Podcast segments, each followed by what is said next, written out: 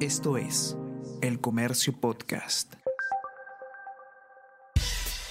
Buenos días, soy Gladys Pereira, periodista del Comercio, y estas son las noticias más importantes de hoy, miércoles 8 de junio.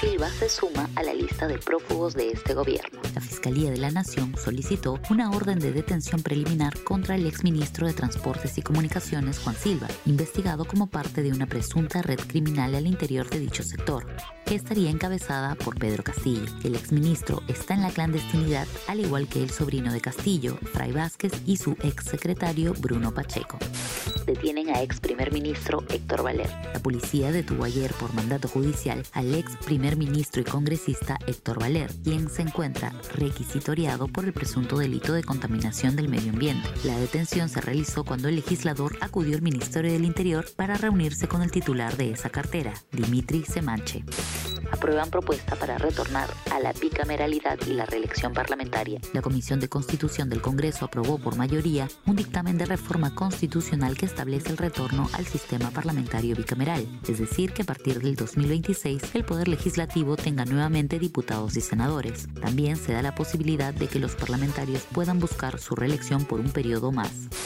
España y Colombia reavivan su disputa por el galeón San José. Se revelaron imágenes nunca antes vistas del galeón San José, hundido hace tres siglos en el Caribe de Colombia, con un gran tesoro. Según especialistas, los restos de la embarcación contienen al menos 200 toneladas de oro, plata y esmeraldas. España e indígenas bolivianos reclaman el cargamento.